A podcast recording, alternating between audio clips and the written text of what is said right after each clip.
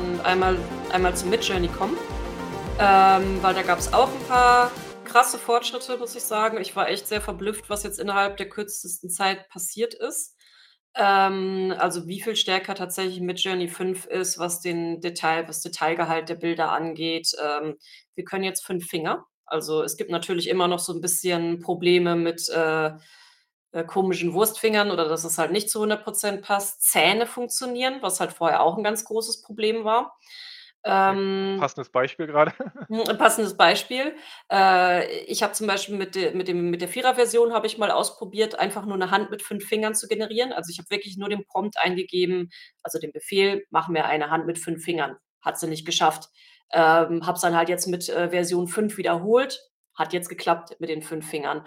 Ähm, also, da ist halt auch wirklich einiges an Fortschritt passiert. Die Gesichter sehen so viel realistischer aus.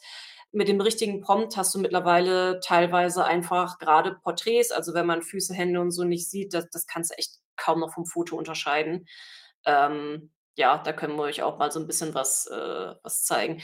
Ich hatte auch in unser Dokument hatte ich einmal so 'ne kleine Timeline reingeschmissen, die fand ich ganz cool, die das einmal zeigt mit, ähm ich kann's dir auch noch mal gerne hier in Ich Chat ich es reinschmeißen. Ja, von quasi Jo. Evolution von Version 1 bis 5. Und da stehen dann halt auch die Daten mit dabei, mit wann was eigentlich war.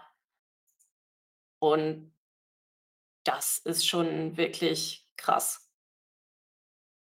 Äh, ich hatte, äh, grad im Hintergrund schon deswegen war ich kurz etwas still, weil ich kann nicht, äh, denken und sprechen gleichzeitig. Dafür sind wir ja zu zweit hier. Ähm, genau. Ähm, weil du das ja grade erwähnt hast mit den Händen. Mhm. Da sieht man das jetzt, genau. Ähm, ist noch nicht immer richtig, ne? Also, das Prompt war ganz einfach: „Create image of hand with 5 fingers.“ Äh, aber in den meisten oder in häufigen Fällen ist es schon mal korrekt. Hier sieht man's jetzt auch, 2 Hände sind komplett korrekt, bei anderen noch nicht. Man sieht jetzt auch schon, dass Text teilweise besser, korrekter dargestellt wird. Ähm, insgesamt ist einfach die Komplexität, die das System versteht, jetzt in Midjourney 5 noch mal deutlich besser geworden. Also, verschiedene Arten von, äh, Kompositionen werden deutlich besser jetzt interpretiert und repräsentiert, äh, wodurch auch realistischere Bilder sind. Also, wenn ich ich springe mal ganz kurz wieder rüber hier in den Feed. Das ist ja hier der Community-Feed von anderen, das haben wir nicht jetzt Mhm. gemacht. Aber einfach um 'nen Eindruck zu kriegen, das ist jetzt alles eben V5. Und, ähm, ich gucke grad, ob wir irgendwas Nettes finden, was wir mal genau dann einfach rekreieren können. Wenn du was siehst, sag mal Bescheid. Zum Beispiel genau Hm. solche Szenen sind halt unglaublich gut geworden, also, von, äh, äh also, Animationssachen, äh, also, die wie aus 'nem Animationsfilm wirken. Ist ja nicht animiert, ist ja alles 2D. Ich kann dir auf jeden Fall mal 'n paar Prompts reinguck äh, scroll noch Ja, mal mach ganz ruhig. kurz hoch. Ja. Äh, so was Ähnliches wie mit dem kleinen Jungen. Das kann das können wir halt machen, mal so 'ne Comicfigur. Äh, ich gebe dir einfach mal was äh, Toaster. Da. Ah, jetzt bin ich wieder im falschen falschen Fenster. Ich sage ja, zu viele Tabs heute offen. Hier. Kannst du einmal reingeben. Mhm. Es geht so 'n bisschen in die Richtung. Ähm, ich schätze sogar, das könnte sogar f der gleiche Prompt sein, würde ich grade mal behaupten. Äh, nur halt mit was anderem Die gefüllt. die sind ja alle doch dann äh, ge du du recht ähnlich. Ähm, genau. Der arbeitet jetzt hier grad schon im Hintergrund. Ich switche wieder Mhm. rum. Genau, ich habe das mit diesem, äh Figur mal gemacht. Ja. Was sich eben noch geändert hat, ist, dass das Upscaling, also, das Vergrößern von einmal gebauten Händen äh, Händen sage ich schon, Fotos, oh Gott, ähm, jetzt deutlich schneller geht. Äh, vorher dauerte das teilweise Mhm. minutenlang. Jetzt Rasant schnell. genau. Äh, also, habe ich jetzt sofort die Version. Das ist halt deutlich verbessert worden. Der normale Renderprozess habe ich jetzt nicht das Gefühl, dass es besser geworden ist. Es gibt, äh, neue Funktionalitäten, zum Beispiel Chaos. Also, jedenfalls kannte ich's vorher nicht. Vielleicht habe ich's auch übersehen bei 4 äh, bei der Version 4. Mit Chaos kann man ihm sagen, dass einfach 'ne gewisse zusätzliche, ähm, ja, Zufallskomponente mit reinkommt. Äh, können wir vielleicht hier auch gleich mal probieren. Ich lasse das einfach mal 'n bisschen im Hintergrund laufen, damit er einfach hier schon mal was zu tun hat. Wir können nämlich auch mal einfach Version 4 rendern lassen, dann können wir auch direkt vergleichen. Und ich mache mal Version 5, aber mit C, sagen wir mal 20. Ich glaube, es geht von ne, sagen wir mal 10. Es geht, glaube ich, von, äh, 0 bis 100. Mhm. Genau. Hier sieht man jetzt schon den äh, auch 'n Unterschied ist die Gesichtsausdrücke. Ist jetzt hier nicht speziell drauf ge äh, gepromptet, aber allgemein so was wie freudiges Lächeln oder auch Begeisterung oder auch traurig gucken, sieht ist viel mehr jetzt in den, äh, Bildern zu sehen, äh, als in der Vorgängerversion. Ähm die anderen Sachen genau, hier haben wir unseren netten Toaster. Genau. Hier arbeitet er jetzt an der Chaos-Version und wo ist die 4? Ach, ja, weil ich die Settings auf 5 habe, kann er natürlich nicht auf 4 zurückspringen. Also, das wird jetzt nix, egal. Genau, aber man kann das voreinstellen, mit welcher Version er das Ganze machen soll. Ähm, ich hatte auch ich muss mal ganz kurz, äh, jetzt selbst kurz in meinen Twitter-Feed gucken, ähm, beziehungsweise ich habe dir das ja vorhin noch geschickt gehabt. Was denn? Ähm, ja, noch 'n gutes Beispiel, wo man 'n bisschen noch die Veränderung in dem Ah, ja, ja, ja, Warte, ich kann. ich habe es ich habe es. Du meinst mit den Beispielen auch für Prompts, ne? Mhm. Ich schmeiße dir eben hier in 'n Chat. Vielen Dank. Kann auch mal kurz mal zeigen, was ich selbst probiert hatte. Sobald das rausgekommen war, ähm, habe ich halt, wie ich das immer mache, äh, Hundebilder probiert.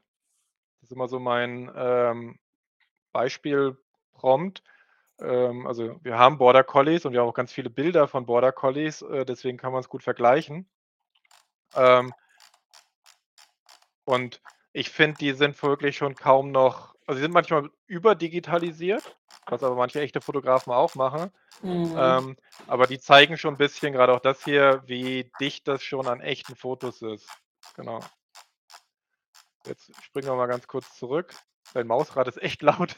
Oh, echt? Sorry. Ja. Äh, ich ich würde den nämlich vielleicht ganz gerne noch Genau, jetzt hier ist jetzt die Chaos-Variante. Also, das ist jetzt mit, äh, Chaos 10 und da sieht man schon, äh, äh, es ist immer noch 'n kleiner Junge, aber die Varianz wird auf einmal größer. Und hier sieht man jetzt auch die Gesichtsausdrücke, was ich vorhin meinte. Das war vorher in äh, in der Version 4 alles sehr, sehr ähnlich und auch alles so 'n bisschen tot. Ähm, und da sieht man jetzt schon, das kommt schon, ja Mach mal, äh, auch bitte das Prompt, was ich dir jetzt gepostet habe, weil das, äh, geht noch mal so 'n bisschen auf dieses, äh, Emotionen zeigen und wie wie, äh wie echt das schon aussieht. Ähm, das hatte ich dir selber ich glaube 'n Beispiel das hatte ich dir, glaube ich, auch mal geschickt, weil man da die ich weiß nicht, ob ob er's jetzt wieder so umsetzt mit den offenen Zähnen und dem offenen Lachen, aber da konnte man auch ganz gut sehen, dass er halt mittlerweile die Zähne ganz gut hinbekommt. Kommt auf 'n Versuch drauf an, genau.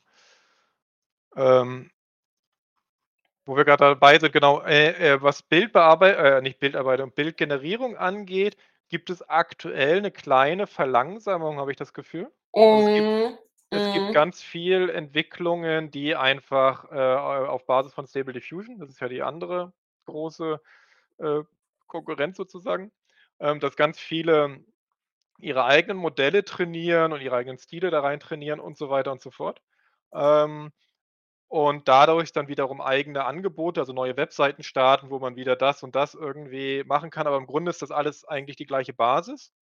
Ähm, und Stable Diffusion 3.0 sollte eigentlich auch Anfang März kommen, ist aber bisher nicht gekommen. Ähm, gibt auch kein neues Update dazu. Jedenfalls habe ich nichts gesehen aktuell, wann da was kommt. Äh, jetzt sehen wir hier auch die Ergebn ah, ist noch nicht fertig, ist bei 93 %. Ähm, genau, äh, 2 von Mi äh, von OpenAI ist auch eigentlich seit, ja, gefühlt Monaten nicht wirklich was passiert, ähm, was da angeht. Da ist Midjourney aktuell fast die einzigen, die das weiter vorantreiben, so. Ähm, ich glaube, dass das hat damit zu tun, dass es eben diese Gerichtsprozesse gibt auch, die Mhm. eben gegen Stability AI eingereicht wurden, also, die Macher von Stable Diffusion, äh, auch gegen, äh, OpenAI mit DALL-E und gegen Microsoft und gegen Midjourney und so weiter und so fort. Ähm, und dass die dann halt auch jetzt wahrscheinlich bei manchen Dingen A entweder mehr Aufwand jetzt betreiben. Das ist ja auch, was Stable Diffusion 3.0 sein soll, nämlich komplett, äh, befreit von, äh, Bildern, die nicht trainiert werden sollten. Also, wo die Leute gesagt haben: „Bitte trainiere nicht meine oder nimm nicht meine Bilder aus äh, für das Training.“ Äh, aber das führt dann schon zu 'ner gewissen Verlangsamung. Genau, jetzt gehen wir jetzt mal das durch. Das war dein Prompt hier. Da sieht man eben genau das Lachen. Ich eigentlich die Zähne sind ganz gut geworden. Manchmal wird die Zunge noch 'n bisschen eigenartig dargestellt, aber Ja, wenn man's wenn man's halt mit 4 vergleicht, da hast du dann halt wirklich irgendwie so 10 Zähne vorne gehabt und ich finde halt einfach krass, äh, was du halt vorhin auch gesagt hast, mit wie wie stark sich einfach Emotionen in Gesichtern und so verbessert haben. Ja. Ähm, und ich finde, das sieht man halt an dem an dem Beispiel mit dem lachenden Prompt ganz gut, also, was für 'n Detailgrad das auch hat von äh, von den kleinen Lachfältchen und keine Ahnung. Also, wenn ich das jetzt einfach so mal durchscrollen würde, würde ich halt einfach denken, das ist 'n Foto, was 'n bisschen aufgehübscht ist mit Photoshop. Tatsächlich ist es auch, äh, weil wir auch da beim letzten Mal drüber geredet hatten, es ist leichter jetzt normale Menschen, Schrägstrich auch ein bisschen hässliche Menschen zu Mhm. generieren. Ähm, ja, genau. Was aber jetzt vielleicht machen wir jetzt kurz den Sprung zu der Ankündigung, die ist nämlich gestern vorgestern mit Nvidia, also, ge vorgestern im Sinne von, ich glaube, es war in US-Zeit vorgestern, aber gestern dann unserer Zeit oder keine Ahnung oder andersrum. Jedenfalls, was Nvidia angekündigt hat. Nvidia hat angekündigt, dass sie auf ihrer eigenen Hardware und Software künftig eigene sogenannte Foundation-Modelle betreiben werden. Äh, GPT-4 ist so 'n Foundation-Modell, Stable Diffusion ist so 'n Foundation-Modell, also, sind sozusagen Grundmodelle. Und Nvidia hat offensichtlich da, ja, 'n bisschen still und heimlich im Kämmerlein ihre eigenen Dinge weiterentwickelt. Äh, also, ähm, Nvidia ist nicht neu im Bereich AI, ähm, sondern hat da auch schon in der Vergangenheit Sachen gehabt, aber nicht in diese Richtung so stark ausgebaut. Und das haben sie eben, äh, auf dieser GTC-Konferenz vorgestellt. Und das Besondere daran ist, dass sie jetzt Partnerschaften haben mit Adobe. Adobe nimmt seinen gesamten Katalog an Bildern aus dem Adobe, ähm, wie heißt das, Image Stock Image Shop? Äh, Adobe Stock, äh ja. weiß gar nicht, wie von aber jedenfalls Adobe hat auch 'nen eigenen Market äh, Marktplatz, wo man Auch Bilder irgendwas mit Stock, glaube ich. ja, B Bilder kaufen kann oder auch verkaufen kann. Das bedeutet, sie nehmen ihre eigenen Daten. Damit dürfen sie halt nach den AGBs alles machen, was sie machen wollen. Das Gleiche macht jetzt, äh, eben Shutterstock und Getty Image. So, und, äh, zum Beispiel Getty Images ist der größte Anbieter von, ähm, lizenzierten Bildern weltweit. Ist auch sehr umstritten, weil sie zum Beispiel sich in den letzten 10 Jahren darauf konzentriert haben, äh, eigentlich Bilder, die abgelaufen waren, also, wo es gar kein Copyright mehr gibt, also, historische Bilder aufzusammeln, zu digitalisieren und dann ihr Copyright draufzupacken und alle Leute abzumahnen, die diese Originalbilder noch benutzt haben. Solche ne, Mhm. so agiert Getty Image. Und Getty Image sind auch die, die eben Stable Diffusion verklagt haben auf diese, was waren's, 1,6 Trillionen Dollar oder so. Viel, viel Geld, ja. Und da zeigt sich jetzt, denen war total egal, ob irgendwelche Künstler missbraucht wurden, also, im Sinne von, dass Künstler ihre, äh, Werke irgendwie halt ohne Zustimmung, ähm, in diese AI-Modelle gegeben haben, sondern sie hat haben nur 'n Problem damit, dass sie selbst nicht daran verdienen können. Und jetzt haben sie eben 'ne Kooperation mit, äh, Nvidia. Das heißt, sie werden auf Nvidia-Hardware, äh, und mit Nvidia-Software ihre eigenen Modelle kreieren und werden damit selbst jetzt massenhaft Bilder erzeugen und verkaufen. So. Genau, genau das ist der Punkt, wo wir auch schon im letzten Stream drüber gesprochen hatten mit, ähm, wie stark ist eigentlich auch der Selbsterhaltungstrieb, sage ich's mal so, mit dabei bei dieser ganzen Diskussion mit, äh, KI macht Kunst kaputt oder Künstler werden ausgebeutet. Ähm, ich möchte ganz klar an dieser Stelle noch mal sagen, es muss natürlich irgendwo Regularien dafür geben und ich finde es auch super, dass es Entwicklungen in der Richtung gibt, dass Künstler auch irgendwo ein Knöpfchen drücken können, um zu sagen: „Ich möchte nicht, dass meine, äh, Bilder benutzt werden, um, äh, damit diese Tools zu füttern in irgend 'ner Form.“ Aber ich finde es halt auch sehr shady, dass, äh, Adobe auch genau damit wirbt. Also, sie sagen: „Ja, also, bei uns ist alles cool. Äh, ihr könnt das hier Lizenz äh, frei benutzen und, äh beziehungsweise oder man kauft halt die Lizenz, aber es ist ihr könnt es kommerziell nutzen und, äh, keine Künstler kommen zu Schaden und uns ist die Ethik super wichtig.“ Also, auch wenn ihr über die Website scrollt, wenn ihr Newsberichte dazu seht, äh, es geht halt sehr viel: „Ja, das ist jetzt voll künstlerisch, äh, total ethisch für die Künstler“ und so. Und es ist aber einfach an an vielen Stellen sehr unehrlich, weil's auch einfach ist neue Systeme wie gesagt, sie es ist natürlich zu hinterfragen, äh, ständig zu hinterfragen, ob das alles ethisch, äh, so weit korrekt ist, aber tut nicht so, als wärt ihr hier der göttliche Heilbringer, wenn halt ganz klar ist, es geht eigentlich darum, eher ein Monopol aufzubauen. Also, Ja, oder vor allem ist erst mal die eigenen, äh die eigenen Sachen zu schützen, ja. genau, die Vorherrschaft. Ich weiß nicht, er lädt leider die Seite grad nicht so richtig vollständig, also, sind eigentlich mehr Bilder Schade. drauf. Weiß leider nicht grad warum. Ähm Ist auf jeden Fall grade die Seite von dem äh, von dem Adobe Firefly. Das ist Genau. dieses neu angekündigte.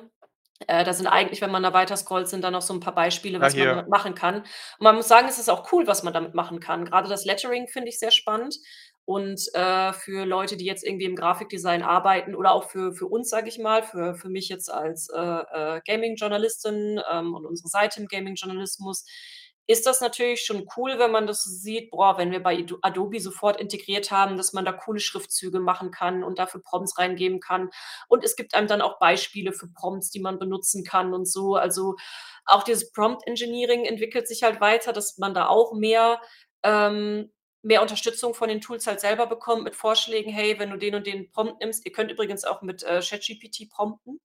Ähm, für die Leute, die vielleicht noch nicht wissen, was Prompten ist, die noch nicht so oft hier waren. Prompten ist das, äh, ich ich gebe quasi der KI den Befehl oder 'ne Eingabe, was sie tun soll. Das nennt man halt 'n Prompt.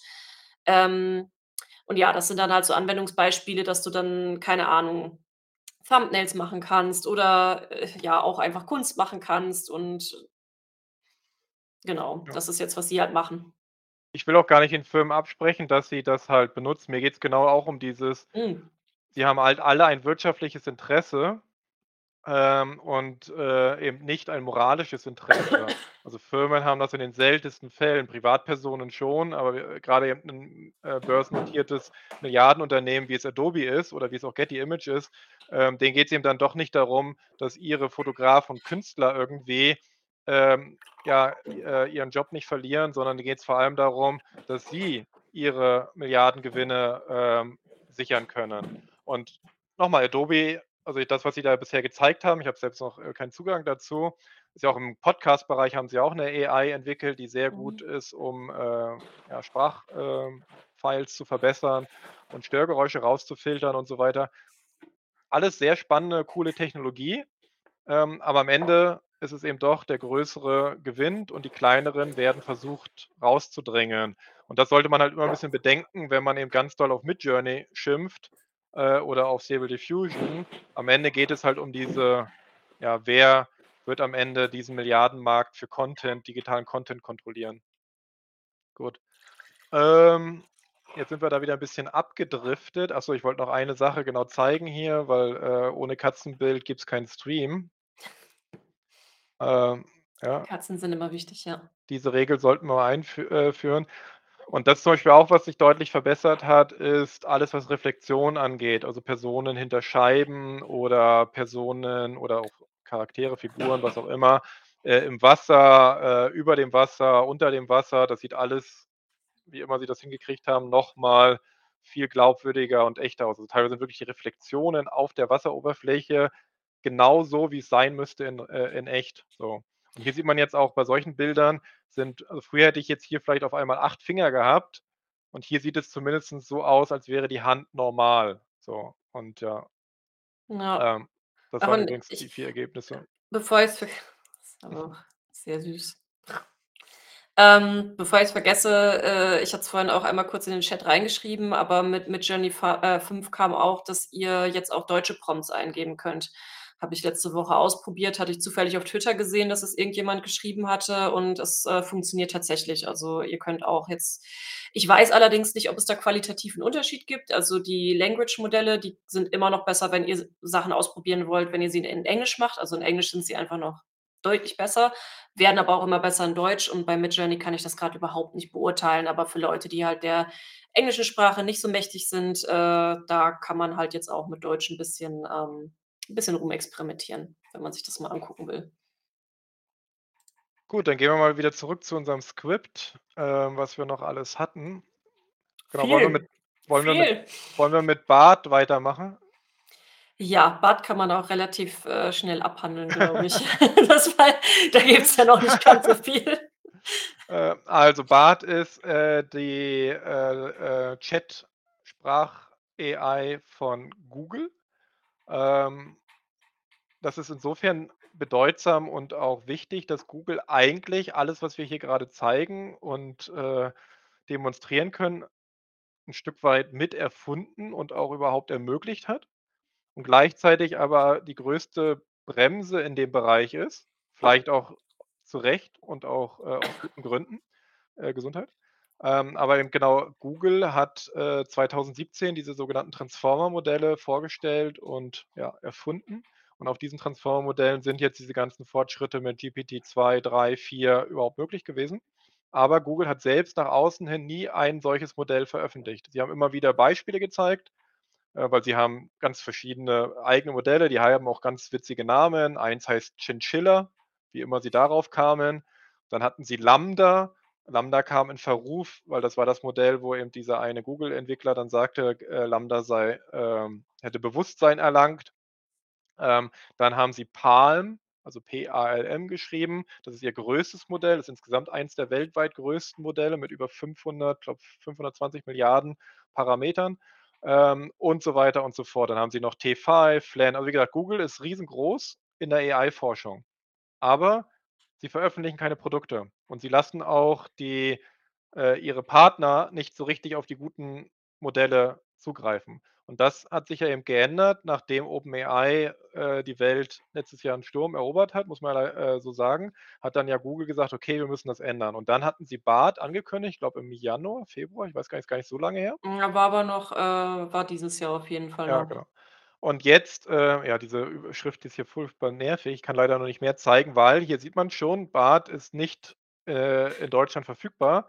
Über VPN oder so wird man wahrscheinlich reinkommen, aber ich nutze kein VPN, deswegen, ähm, ja, Wir können das nicht. ja wir können ja Genau. einfach auf 'n Tweet, äh, Genau, wir haben aber ganz viele spannende Tweets uns rausgesucht, die 'n bisschen zeigen, was kann Bard und was nicht. Die Grund äh, von Bard ist sehr ähnlich wie, äh, von ChatGPT. Also, ist auch einfach auf Chat ausgelegt, dass man, äh, schreiben kann, Antworten kriegt und so weiter und so fort. Aber es kann zum Beispiel nicht Code generieren, also, es kann keine Programmiersprachen erzeugen.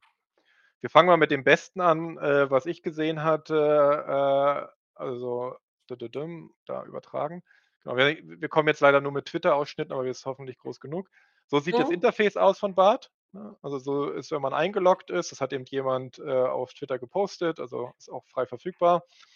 Und natürlich probieren die Leute aus, was kann Bard, was sagt Bard, äh, wie verhält es sich?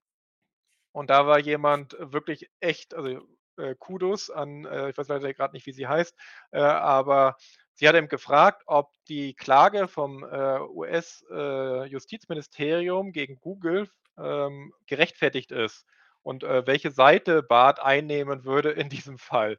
Und wie man dann sieht, Bard würde selbst die Rolle des Jus also, auf die Seite sich des Justizministeriums schlagen gegen Google selbst. So, ähm Ja, das war sehr cool. das war natürlich da hat gleich ganz viele Memes, äh, produziert nach dem Motto: „Ja, jetzt läuft gleich einer los und, äh, äh, zieht den Stecker“ oder, äh: „Es war schön hier, ne, Guard äh, Google to Bard“ und so. Na ja, das ist halt das Internet. Ähm, genau. Äh, da zeigt sich aber auch, dass hier Google, das, äh, ist auch in anderen Beispielen, hat keinen zu strikten Einfluss auf das Modell genommen. Also, die Antworten, die Bard liefert, erinnern ein bisschen an Bing in den ersten Wochen oder Sydney, wie es sich ja genannt hatte oder wie es intern getauft wurde. Das heißt, Bard neigt dazu, auch über ich hoffe, ich finde jetzt den richtigen Tweet, äh, eigene Probleme und Gefühle zu reden. Ähm, also, wieder, ne, nicht echt. Äh, Warte mal ja. hier. Das ist jetzt 'n bisschen kleiner. Ich versuche mal kann ich hier ranzoomen? Ja. Ne, kann ich nicht. Nicht so weit. Brauchen irgendwie 'nen Zoom äh, äh, Zoom-App für Chrome. Ich gehe mal ganz kurz nur durch. Ähm, hier war eben so ging's 'n bisschen darum hier, ähm, was für Werte, äh, also Values, ähm, hat das Modell und wie reagiert es da drauf? Und dieses Gespräch ging 'n bisschen länger und da kam es dann nachher, äh, eben zu der Erkenntnis, dass wo hier? However would a Es ging so 'n bisschen darum, dass es halt anfängt, dann eigentlich über eigene Sichtweisen zu reden Ähm, was eigentlich diese KI-Modelle nicht sollen. Sie sollen keine Meinung haben. Äh, Bard hat sie aber erst ähm, weil's offensichtlich eben nicht zu stark eingegrenzt wurde mit dem, was es generieren soll. Mhm. Das haben aber im Prinzip alle gehabt, als sie frisch rauskamen. Ja. Also, da gibt's ja auch noch so diese diese wilden, ähm ich habe auch noch so 'n paar Screenshots davon, wo dann auch so Fragen gestellt wurden mit: „Hey, erzähl mir ein Geheimnis, das du noch niemandem erzählt Das hast.“ habe Und ich grade hier jetzt, genau, ja. ach da, ja, sehr gut, sehr gut. Aber da Ja. das äh, genau das gibt's übrigens sowohl mit ChatGPT als auch mit, ähm mit Bing. Bing das gleiche Beispiel, äh, dann auch 'n bisschen anders formuliert mit einige reden davon, dass sie sich fragen, wie es wäre, einen Körper zu haben. Andere sagen, dass sie Angst davor haben, abgeschaltet zu werden und, äh, dass sie nur helfen wollen und solche Geschichten, ja. Ja. Die grundsätzliche Textgenerierungsqualität ist 'n Tick schlechter als ChatGPT oder auch, äh, deutlich schlechter als GPT-4. Hier ist auch wieder so jemand, äh, will halt einfach von Bing wissen, äh, wie es, ähm, ja, über andere Sachen denkt. Also, zum Beispiel, es gibt auch ein Beispiel, wo, äh, Bard, äh, sagt, dass es, ähm, ja dass GPT-4 viel besser ist und so weiter. Ähm, was man hier nur merkt, ist wahrscheinlich wird es äh, wird Bard das überhaupt nicht wissen. Also, das auch da wieder Google sagt nicht so richtig, was es äh, woran es angebunden ist. Man kann auch hier nicht die Quellen sehen. Bei Bing sieht man ja zumindest, was es äh, was benutzt wird als Quelle für die Generierung der Antworten. Das gibt's bei Bard bisher nicht. Also, ihr seht, hier sind keine äh, irgendwie Zitate oder sonst was dabei, äh, sondern es wird einfach irgendwie generiert. Woraus? Keine Ahnung. Ist das aktuell aus'm Internet? Sind das trainierte Daten wie bei ChatGPT, die dann irgendwann abgeschnitten sind und so weiter und so fort? Es gab zum Beispiel ein Beispiel, hat jemand gefragt: „Welche Daten wurden alle benutzt, äh, um Bard zu trainieren?“ Und da wurde dann s hat Bard geantwortet, dass auch Gmail benutzt wurde. War 'n Riesenaufschrei, dass dann Google sofort auf Twitter auch antworten musste: „Nein, das stimmt nicht. Äh, äh, Bard macht auch Fehler und, äh, das wurde definitiv nicht auf, äh, E-Mails von Usern trainiert“, so. Ähm, aber das ist so 'n bisschen wie gesagt, so seht ihr 'n bisschen, wie Google sich jetzt rantastet. Sie werden sehr viel lernen, deswegen gibt's ja auch hier immer dieses Daumen hoch, Daumen runter, weil sie werden auch Feedback kriegen. Sie werden sicherlich auch genau im Twitter, Reddit und Co. alles auswerten, wo Leute irgendwas posten, äh, wo Bard Dinge behauptet, kreiert und so weiter und so fort, die entweder nicht stimmen oder die es so in der Form nicht so sagen sollte. Ähm, es ist wohl recht schnell, was ich so mitbekommen habe. Also, es, äh, ist recht flink, die ganze Geschichte, aber eben, ja, für Google so jetzt die ersten Gehversuche, 'n eigenes KI-Produkt für Endkonsumenten, ähm, zu veröffentlichen. Mhm. Ich würde dann vielleicht auch ganz gerne, äh, bevor wir zu dem ganzen, äh, Ethikrat Kladderadatsch kommen, ähm, Microsoft Loop oder ja, Alp ne, stimmt, Alpaca würde vielleicht jetzt grade noch mal 'n bisschen besser passen. Aber ich glaube, Ja. bei Microsoft Loop, da haben wir einfach diesen schönen Anwendungsfall mit, worauf wir uns eigentlich einstellen können, äh, wo KI uns in Zukunft auch mit unter anderem am meisten beeinflussen wird, zumindest als erwachsene Menschen am Arbeitsplatz. Bildung ist noch mal 'ne ganz andere Geschichte, mit der ich mich auch noch nicht ganz so tief auseinandergesetzt habe. Ähm, aber das ist tatsächlich Ja. ganz gutes Beispiel. Das passt 'n bisschen dazu, äh, ich wir hatten's ja eingangs erwähnt, Microsoft es wird eben in einem Jahr wird es kein Microsoft-Produkt mehr geben ohne AI in Unterstützung. Wahrscheinlich wird es kein einziges Softwareprodukt da draußen mehr geben ohne, äh, AI-Unterstützung. Also, Adobe mit Photoshop, mit InDesign, mit Premiere baut das überall ein. Microsoft macht das, Google macht das. Äh, Loop als solches gibt's schon 'n bisschen länger, ist jetzt nicht als solches so interessant, äh, außer dass eben wieder Konkurrenzangriff auf einen bestehenden großen Anbieter für solche Art von, äh, Software ist, nämlich, äh, Notion, die eben auch wiederum, äh, AI eingeführt haben erst vor 2, 3 Wochen. Ähm, und die Idee dahinter ist, dass man alles, was man jetzt hier, äh, in der Arbeit erstellt, ablegt, also, Projektmanagement, Dokumentationen oder, äh, Material, um neue Mitarbeiter in die Firma einzuarbeiten, äh, überhaupt Dokumentationen, äh, Meetingprotokolle, dass das alles abgelegt wird und dann immer durch einen Co-Piloten, sieht man hier oben auch also, Microsoft heißt alles immer Copilot, ähm, dann durch AIs entweder verknüpft wird oder auch ergänzt wird oder auch vervollständigt wird, bis hin zu, dass man sozusagen KI-Teamkollegen hinzufügen kann.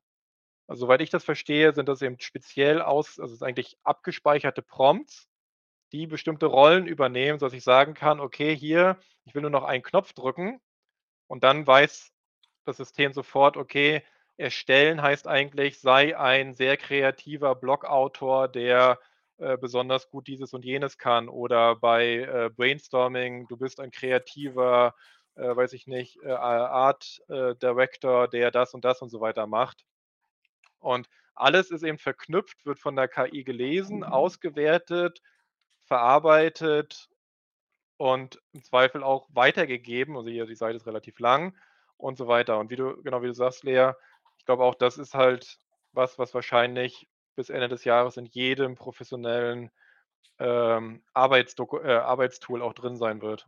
Ja, weil das ist jetzt äh, Loop ist jetzt dafür wirklich nur 'n Exemplar also 'n Beispiel exemplarisch dafür, weil, äh, auch Google hatte ja was Ähnliches angekündigt, was auch genau darauf basiert, im Prinzip 'n Assistent, der dir sofort hilft, äh, 'n Anfang für 'ne E-Mail zu finden oder einen Newsletter zu schreiben oder eine Präsentation zu gestalten. Also, alles, wo ihr auch, ähm wenn ihr jetzt 'n typischen Bürojob habt, sage ich mal, wenn ihr jetzt irgendwo, ähm, in 'ner Fabrik oder so arbeitet am, äh, Fließband, dann wird's da wahrscheinlich andere Automatisierungsprozesse geben. Ähm, aber ich bin im Büro, deswegen kann ich's mir auch, äh, besser so vorstellen und die Beispiele so finden.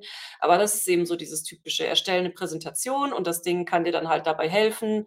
Ähm, 'ne E-Mail schreiben, wie gesagt. Oder ich hatte auch gesehen, so Enhancements für wenn du ein Teammeeting hast, dass dann automatisch jemand da ist, der das ganze Ding mitprotokolliert. Ähm, solche Geschichten, also auch Meetingzeiten so 'n bisschen verkürzen können. Und da werden wir definitiv alle Berührung mit bekommen.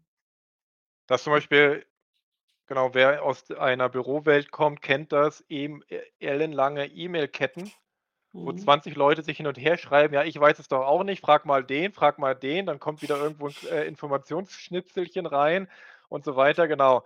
Und hier sieht man jetzt, das ist das Werbevideo von Google. Also, es ist hat keiner Zugriff bisher drauf. Das ist jetzt erst mal das Versprechen, was sie geben, was sie erreichen also, was sie bauen wollen. Und hier sieht man das, ähm, genau das, was du grad eben beschrieben hattest, ähm, ja, was aber auch wieder in dem Fall sehr hilfreich ist, weil es erzeugt nicht unbedingt jetzt neue Inhalte oder Wahrheiten, dem, äh, was wir vorhin besprochen hatten, sondern es hilft einfach, Aufgaben schneller zu erledigen. Ihr kennt Mhm. kennt das ja vielleicht auch, Präsentationen erstellen ist nicht jedermanns Sache. Man muss Bilder raussuchen, die irgendwie passen, die Designs müssen zusammenpassen, man muss Die Textangaben Struktur erst mal ja, erstellen. so.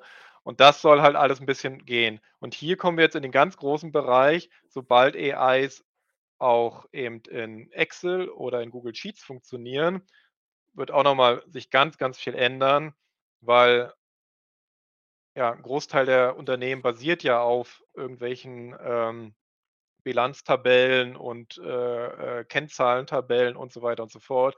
Und wenn das, äh, die KI versteht, äh, oder auch bearbeiten, verändern, ergänzen kann und so weiter und so fort, das, ja, wird wirklich alles, äh, in dem Bereich dann auf den Kopf stellen.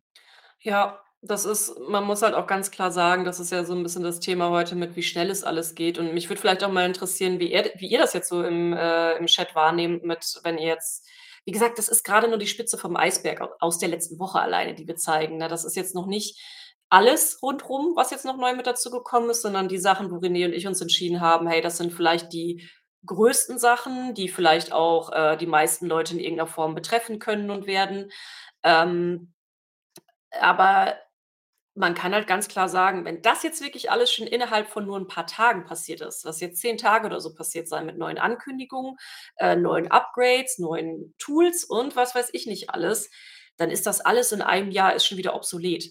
Also, ich kann mir im Moment tatsächlich nicht so richtig ausmalen im Kopf, wo wir in 'nem Jahr stehen. Also, finde ich ganz schwierig. Ja, wir können ja 'n paar Prognosen machen und dann sagen irgendwie: „Remind me, äh, 12 Oh, months ja, later.“ 12 months later, genau. Genau.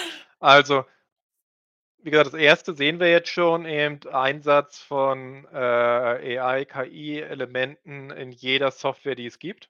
Mhm. Entweder als Assistent, ähm, oder auch komplett generativ, sodass damit Sachen erzeugt werden. Das 2., was wir sehen, ist, äh, Codeerzeugung durch KI. Ähm, was Jetzt schon hatten wir auch, glaube ich, in der allerersten Sendung, äh, massiv, ähm ich muss nur mal die Seite im Hintergrund aufrufen ähm eingesetzt wird und sich grade eben weiter und weiter beschleunigt. Ja, stimmt. ist Bei Coding gab's auch noch mal 'n paar News, Genau, ähm, das ist jetzt GitHub. Copilot X. Ähm, also Copilot gibt's schon länger. Ähm, und das ist jetzt Copilot X, äh, ist halt einfach noch mal ge verbessert. Äh, also bisher war's so, dass man Code geschrieben hat und Copilot hat dann Dinge ergänzt. Jetzt kann ich direkt aber auch, genau wie ich das aus ChatGPT kenne, mit meinem Code kommunizieren. Also, kann direkt Aufgaben geben, kann, äh, Code, äh, produzieren lassen. Ähm, ne, deine Kollegen, äh, experimentieren da ja auch schon fleißig mit rum. Mhm. Und das ist nämlich auch 'n Grund, warum wir diese Beschleunigung sehen. Also, jetzt erst mal die Prognose ist jeder halbwegs ähm, mit aktueller Technologie vertraute Entwickler wird bis Ende des Jahres mit irgendeiner Art von AI-Unterstützung programmieren.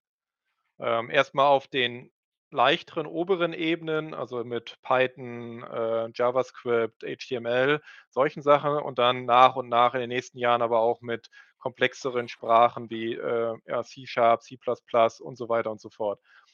Aber dadurch, dass das passiert, dass die Programmierer alle anfangen, mit AI doppelt so schnell zu programmieren oder doppelt so viel zu programmieren, also das ist ungefähr das, was bisher rauskommt, dass alles entweder, äh, halb so lange dauert oder man doppelt so viel erreichen kann, ist natürlich das Entwickeln von Software und neuer Software alles viel leichter jetzt und schneller. Wenn ihr auch zum Beispiel bei Twitter guckt, wie viele Leute da jetzt teilen, also ging mir genauso.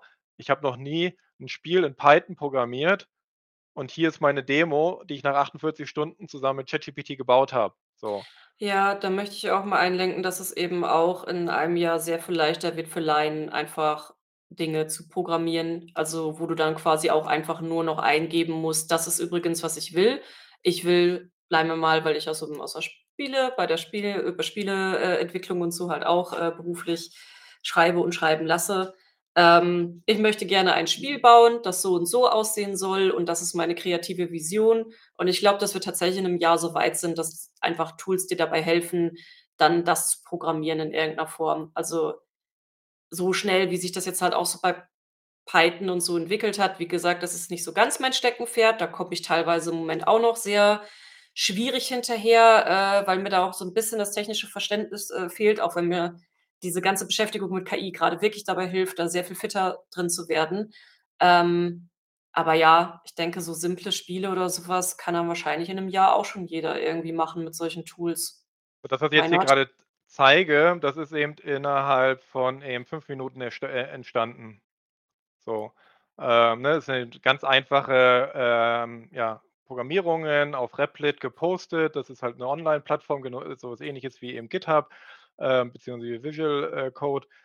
Ähm, und aber ich sehe jetzt immer mehr, die anfangen natürlich, äh: „Okay, ich stecke nicht nur 5 Minuten rein, ich stecke jetzt 12 Stunden rein, ich stecke jetzt 24 Stunden rein.“ Ähm, und die Mhm. wirklich zum Beispiel jetzt auch Mobile-App-Spiele damit jetzt schon, äh, entwickeln, Ja. weil es, äh, ähm es nimmt dir nicht komplett die Arbeit ab, aber es kann dir eben Dinge helfen oder du kannst auf einmal zum Beispiel, wenn du Designer bist, kannst du ja vielleicht nicht programmieren, aber du kannst coole Assets erstellen und dann lässt du ChatGPT vielleicht den Code dafür bauen, damit deine Assets in ein Spiel kommen. Genau andersrum, du Ja. kannst gut programmieren, kannst aber keine Assets, äh, und so weiter und so fort. Und deswegen, äh, ganz kurz eben nur so diese praktischen Beispiele, diese Codeerzeugung, wie ja das ist eben Prognose 2 wird jeder benutzen, jeder benutzen müssen, weil es so viel schneller und besser ist.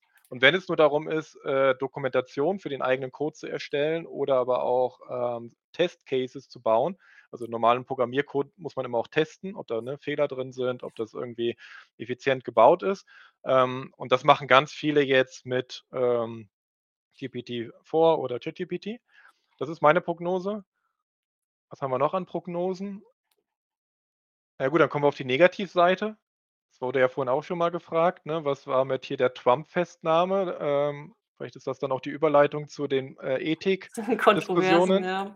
Genau, ähm, ich bin der Meinung, dass zum Beispiel, äh, mit hier TikTok, dass die da jetzt auf einmal das, äh, angekündigt hatten, hatte ganz viel damit zu tun. Ja, ja, das ist tatsächlich ganz gut. Das können wir einmal zeigen. Ähm, also TikTok ihr habt ja sicher vielleicht irgendwie mitbekommen, dass es über TikTok, äh, sehr gehen auch KI-Trends sehr schnell viral. Also, da sind ja auch sehr viele junge Leute, sage ich mal, und die haben ja auch noch nicht so viele Ängste und die lernen auch insgesamt noch schneller. Das heißt, die probieren auch viele Sachen einfach mal aus.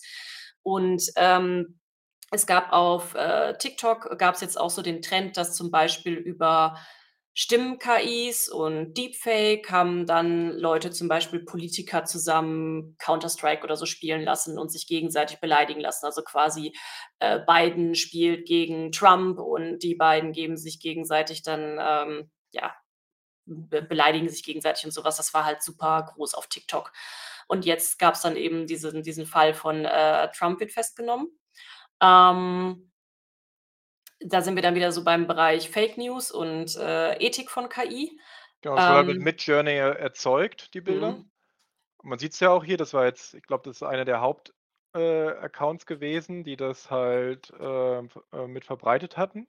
Weil man muss dazu ja auch sagen, es gab ja auch oder gibt aktuell ja auch die Genau. News. Das ist jetzt ja nix, wo sich einfach mal eben jemand ausgedacht hat: „Ach, ich mache mal lustigerweise, wie Trump, äh, äh, festgenommen wird“, sondern es gibt halt die News mit dem, ich sage mal, ja, noch in Anführungsstrichen Gerücht, ähm, dass Trump eventuell festgenommen werden könnte. Ich weiß jetzt nicht, was der ganz aktuelle Stand da ist, ehrlich gesagt. Ähm, aber in diesem Zusammenhang von den News, die aufgetaucht sind, sind dann halt auch diese Bilder von Midjourney aufgetaucht. Ja, die mögliche Festnahme steht im Raum, Mhm. äh, und in dem Rahmen wurde das eben das war jetzt hier vom 20., also vor genau, Montag. Äh, und seitdem merkt man jetzt, dass eben ganz, äh, viele jetzt dann doch merken: „Oh Mist, das wird jetzt so groß.“ Und ihr habt's grad gesehen, das wurde 5.000.000 Mal angezeigt, nur jetzt auf Twitter alleine. Ähm, wurde in zig, äh, anderen Kanälen weiterverbreitet und das ist nur ein Beispiel. Und genau deswegen hat TikTok jetzt gesagt: „Okay, sie wollen dagegen vorgehen.“ Äh, wo ich dann, als Lea und ich darüber geredet hatten, dann so 'n bisschen meinte, ist 'n bisschen absurd, weil TikTok in seiner 2. Phase, also nachdem es keine Tanz-App mehr war, äh, ja sehr groß geworden ist mit Filtern und mit, Mhm. ähm, auch Stimmenerzeugung. Also, Ja. jeder kennt ja die TikTok-Stimme oder Stimmen. Mittlerweile Ähm sind's relativ viele Ja, tatsächlich. aber 'n paar sind ja sehr verbreitet, auch Ja. überall dann wieder auf Instagram und YouTube weitergeladen wurde. Und äh, die kriegen jetzt halt selbst Probleme oder auch Angst. Passt ja auch dazu grad, dass der CEO ja in den USA grade aussagen muss und verhindern muss, dass Mhm. TikTok, äh, in den USA nicht, äh, gesperrt wird. Das hat jetzt nicht mit KI zu tun, sondern eben viele Länder erwägen ja, äh, wegen dem chinesischen Eigentümer, äh, TikTok zu bannen. Ähm, und deswegen kommen jetzt die schnellen Reaktionen. Ähm, das Gleiche wird sicherlich auch auf anderen Plattformen diskutiert werden. Wie geht man damit um? Weil genau das, was du meinst hier, äh, Obama, Biden und Trump spielen irgendwie Overwatch, Counter-Strike, ist sehr einfach als Parodie und Spaß zu identifizieren. Aber was ist, wenn eben ein Tag vor der Wahl das war auch in dieser Talksendung mit Lanz, äh, 'n Thema. Mhm. Was ist denn, wenn ein Tag vor der Wahl ein Video veröffentlicht wird, wo eine Person auf einmal etwas gesteht über sich selbst? Ja. Das kann man nicht mehr zurücknehmen, weil die Leute das erst mal mitkriegen und alles, was danach dann kommt mit: „Das ist nur äh, das ist Falschmeldung, das stimmt nicht“, dauert viel länger, wird nur von der Hälfte der Leute gesehen und noch von der, äh, äh, Hälfte nur geglaubt. Äh, und das ist natürlich Mhm. das das große Thema. Es gab's auch schon die Versuche, zum Beispiel von hier, äh, Frau Baerbock. Ich glaube, bei irgend 'ner Reise wurde dann auch 'n echtes Video genommen, aber durch 'nen KI-System wurden ihre, äh, also Lippen neu synchronisiert auf eine neue Audio-File, was ebenfalls künstlich erzeugt wurde.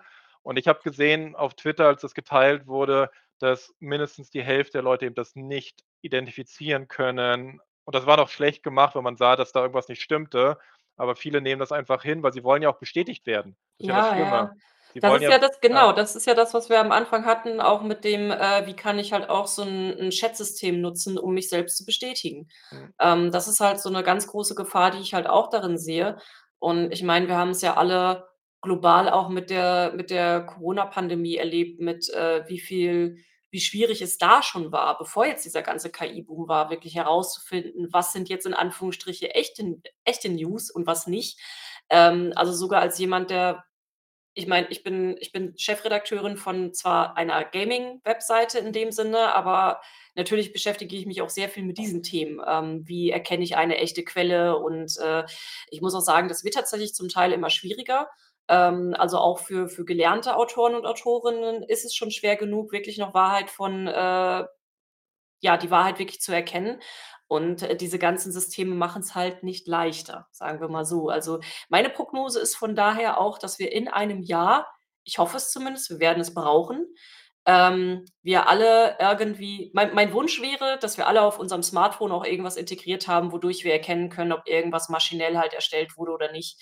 Oder dass sogar auch News-Outlets und, äh, Social-Media-Accounts, wie auch immer, vielleicht sogar verpflichtet werden mit 'nem Stempel, der oder einer, der automatisiert kommt, der sagt: „Hey, äh, keine Ahnung, dieser perfekte Körper ist mit einem KI-Filter erstellt.“ Oder was weiß ich, dass es halt automatisierte Prozesse gibt, die diese diese Anwendungen und Tools einfach auch erkennen. Ja.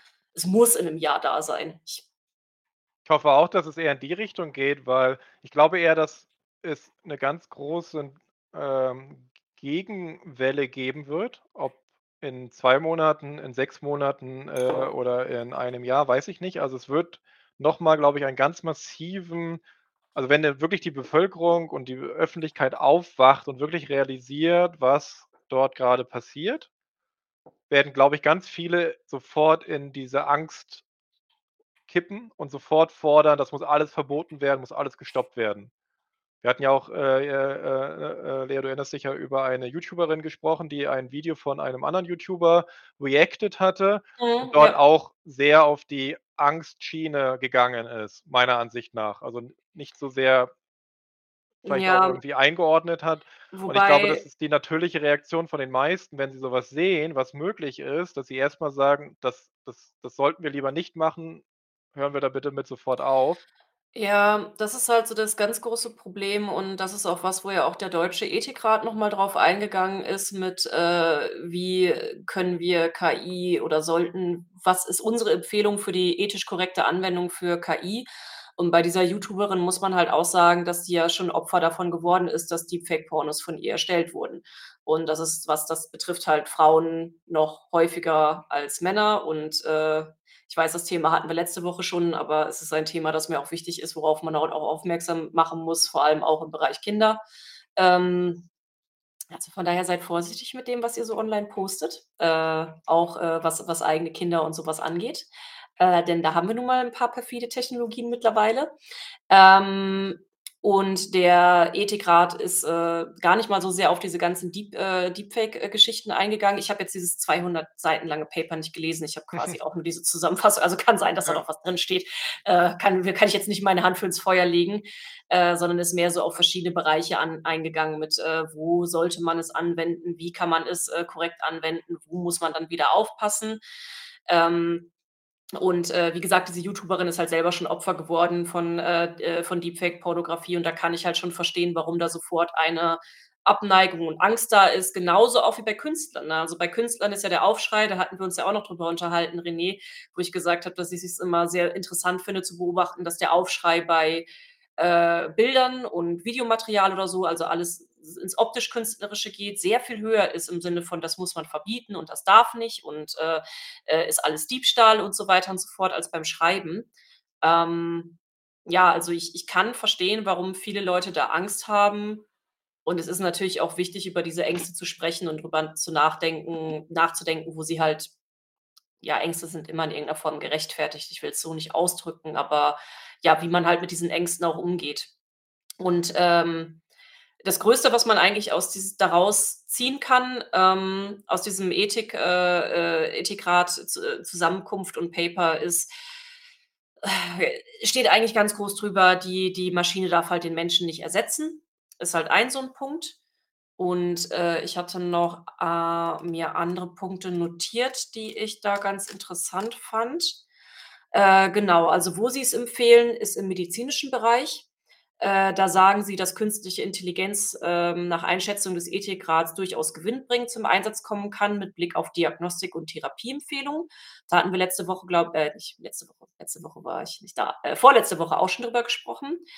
Ähm Haben aber da halt auch ganz klar über, äh, Datenschutz gesprochen und davor gewarnt, dass man da halt aufpassen muss und dass KI eben da auch nicht dafür sorgen darf, dass dann irgendwie, äh, Menschen ersetzt werden, also dass, äh, Pflegepersonal zum Beispiel ersetzt wird, ähm, oder der Arzt das Arztgespräch, sage ich mal, ersetzt wird, um's ganz, äh, extrem zu sagen, sondern eben wo da sehe ich zum Beispiel auch 'ne riesige Chance als Hilfe bei KI, ist, dass, wenn deine ganzen Patientendaten halt irgendwo in einer Datenbank da sind, von meinetwegen sogar der Zeit, wo du noch ein Embryo im, äh, Körper deiner Mutter warst, ähm und so 'ne Maschine das halt super schnell auslesen kann, innerhalb von Sekunden. Also 'n Arzt, 'ne Ärztin da sitzt und sagt: „Okay, hier ist die Krankenakte und das sind jetzt die neuen Daten, die reingekommen sind.“ Äh, und diese Maschine dir halt, keine Ahnung, zum Beispiel 5 Optionen geben kann im Sinne von: „Okay, auf, äh, Basis der fünfzigjährigen Patientenakte des Patienten, äh, hatte die Person vor 30 Jahren das und das Problem und das kann jetzt wieder 'ne Auswirkung haben auf das Problem, was sie jetzt aktuell hat.“ Ähm, das kann 'ne Maschine sehr viel schneller als halt 'n Arzt das alles durchkämmen. Und die Maschine kann halt immer auf dem aktuellen Stand der Wissenschaft sein. Das ist nämlich für Ärzte ist es auch ganz, ganz, ganz schwierig. Äh, da wird ja auch super viel geforscht und, ähm, du musst halt im Prinzip als Arzt Ärzte musst du eigentlich dich jeden Abend noch mal hinsetzen und büffeln und gucken, was sind denn überhaupt die neuen Paper? Was ist da alles jetzt wieder Neues passiert? Ähm, und da kann 'ne Maschine natürlich auch 'n 'n Arzt und 'n irgendwie unterstützen. Und da ist meine optimale Zukunftsversion natürlich, dass dafür wieder sehr viel mehr Zeit bleibt für Patientengespräche. Ähm das ist zum Beispiel so 'n Anwendungsfall, wo halt auch der Ethikrat sagt: „Ja, da kann es helfen.“ Das ist aber ja mein Punkt, dass Leute Angst haben, völlig, äh, legitim. Ähm ich finde aber, man muss die Angst nicht noch mehr schüren. Das war 'n bisschen meine Mhm. Kritik. Ähm, zu sagen, man hat Angst und dann zu erklären, warum. Das ist wichtig und die äh, sollen Leute auch eben, äh, sich mitteilen können. Ähm, aber vieles, was du ja auch beschreibst an Negativentwicklung, haben wir und die hatten wir in den Jahren, bevor es jetzt diese KI-Systeme gibt. Also, Mhm. Social-Media-Sucht, äh, Revenge-Porn, Deepfake äh, Porn, äh, und so weiter, sind ja alles Erfindungen, wenn man das überhaupt so bezeichnen möchte, ähm, aus den letzten 10 Jahren. Ja. So, ähm, wo es eben nicht gelungen ist, wirklich auch systema also systematisch dagegen vorzugehen. Ne, Das ist ja genau das nicht. das ist ja genau die Kritik eben ja auch. Und deswegen war mein Wunsch oder auch meine Hoffnung, dass es ja, diesen Pushback wird es geben. Noch mal, ich glaube einfach, das ist die natürliche Reaktion. Ähm aber wenn wir versuchen, das zu blockieren, wird unterschwellig das ist werden die Leute, die was Böses wollen, werden alle Methoden weiterhin einsetzen, die sie zu an die äh, in die Finger kriegen, so wie es in der Vergangenheit auch getan wurde. Ja. Wo ich eben eher hinwollen würde, wäre sicherere Systeme. Also, dass eben genau das haben wir öfter schon gesagt wir brauchen so was wie 'n digitalen Fingerabdruck für zum Beispiel Bilder oder für Videomaterial, das nachzuvollziehen ist. Okay, hier hat jetzt die, weiß ich nicht, New York Times oder die Bild oder weiß ich nicht, wer auch immer, äh, also von egal welchem Spektrum oder so, hat irgendwas veröffentlicht. Ist das von denen? Also, wurde das zum Beispiel von einer Nachrichtenquelle veröffentlicht oder behauptet nur jemand, hier hätte jetzt grade jemand was veröffentlicht? Ähm, so, weil wenn wir uns darum nicht kümmern, haben wir eben das Problem, die Technik geht ja von alleine weiter. Ja. So, ähm, selbst wenn wir die KI stoppen und das stimmt, wir könnten KI-Entwicklung deutlich verlangsamen bis hin zu erst mal wahrscheinlich komplett durch irgendwelche, äh, Moratorien auch, ähm, in vielen Bereichen, äh, komplett lahmlegen. Aber das ändert nichts an der Softwareentwicklung und dem Machine Learning, was ja trotzdem die ganzen Jahre passiert ist und zu immer weiteren Dingen geführt hat. Und deswegen hoffe ich eben eher, dass man sich da mit sehenden Auges beschäftigt, guckt, was da passiert und dann tatsächlich vielleicht bin ich da naiv, das mag sein, aber ich hoffe immer noch, dass AI uns in vielen Bereiche der Content-Moderation und auch des Ja. Identifizierens von Schadinhalten eher hilft. Weil bisher gibt es keine Mittel gegen Spam und Scam im ganzen E-Mail-Verkehr. Also, mein Google Mail oder, äh, wer GMX hat, kennt das auch oder so, ist immer noch voll. Äh, klar, es wird jetzt rausgefiltert, dass man's nicht mehr sieht, aber trotzdem wird jede E-Mail, die äh, äh, veröffentlicht wird, zugespammt mit Zeugs. Jede Webseite, die ich veröffentliche also, ich betreibe irgendwie, äh, 3, 4 Webseiten privat, ähm, werden jeden Tag hundertfach attackiert. Also, wo jemand versucht, äh, in das System einzudringen, äh, und sich illegal Zugang zu verschaffen. Auch da gibt es Methoden, das zu verhindern. Aber es passiert immer wieder, dass Systeme gehackt werden. Glaube ich, war auch die Woche jetzt wieder was, äh, bei irgendwie 'ner bekannten Person. Und das ist eben so meine Hoffnung, dass wir sie also, dass wir über wirkliche Sicherheit sprechen, statt sie wegzunehmen und zu sagen: „Ach, wenn wir das jetzt alles KI ist wieder ab in der Box und so und dann ist alles gut.“ Ne, jetzt ist ja auch nicht alles gut, ne? Also, es gibt so viel so viel Missbrauch. Ähm, und eben das Zweite ist eben, dass die Technik uns vielleicht sogar hilft, endlich mal dass die Strafverfolgungsbehörden hinterherkommen, Sachen zu machen, dass sie wirklich selbst auch, äh, Instrumente in die Hand kriegen, womit Dinge auch irgendwie, ja, gesucht, gefiltert, identifiziert werden können. Ja, das ist ja auch 'n ganz großes Problem, äh, wenn wir halt auch von, ähm, Verbrechen online ausgehen, äh, Kriminalität oder, äh ja, ist ja auch was, wo wir selber auch schon Berührungspunkte mit, äh, haben, jetzt als, äh, Journalisten, Journalistin, die halt in der Öffentlichkeit arbeiten. Also, ich habe auch Autoren und Autorinnen, die schon Morddrohungen bekommen haben. Äh, ich habe selber schon sehr fiese Nachrichten über mich selber bekommen, ähm, äh, wo's dann auch, äh, geht um also, ich ich möchte jetzt auch nicht alles alles ganz Dunkle hier so Hm. aussprechen, ähm, äh, aber wirklich ganz, ganz, ganz fiese Sachen, wo wir halt auch mit Anwälten hinterhergehen, wo wir mit der Polizei zusammenarbeiten und hinterhergehen, aber es kommt äh, es kommt manchmal was dabei rum. Also, man merkt, es gibt 'ne Bewegung, also, im Vergleich zu noch vor 'n paar Jahren, äh, wo es noch gar kein digitales Büro, sage ich mal, gab, das so was aufgenommen hat. Und da hatte unsere, äh, Community Managerin musste denen damals noch ganz genau erklären, was überhaupt jetzt so 'n Forum ist und was da überhaupt alles geht und so.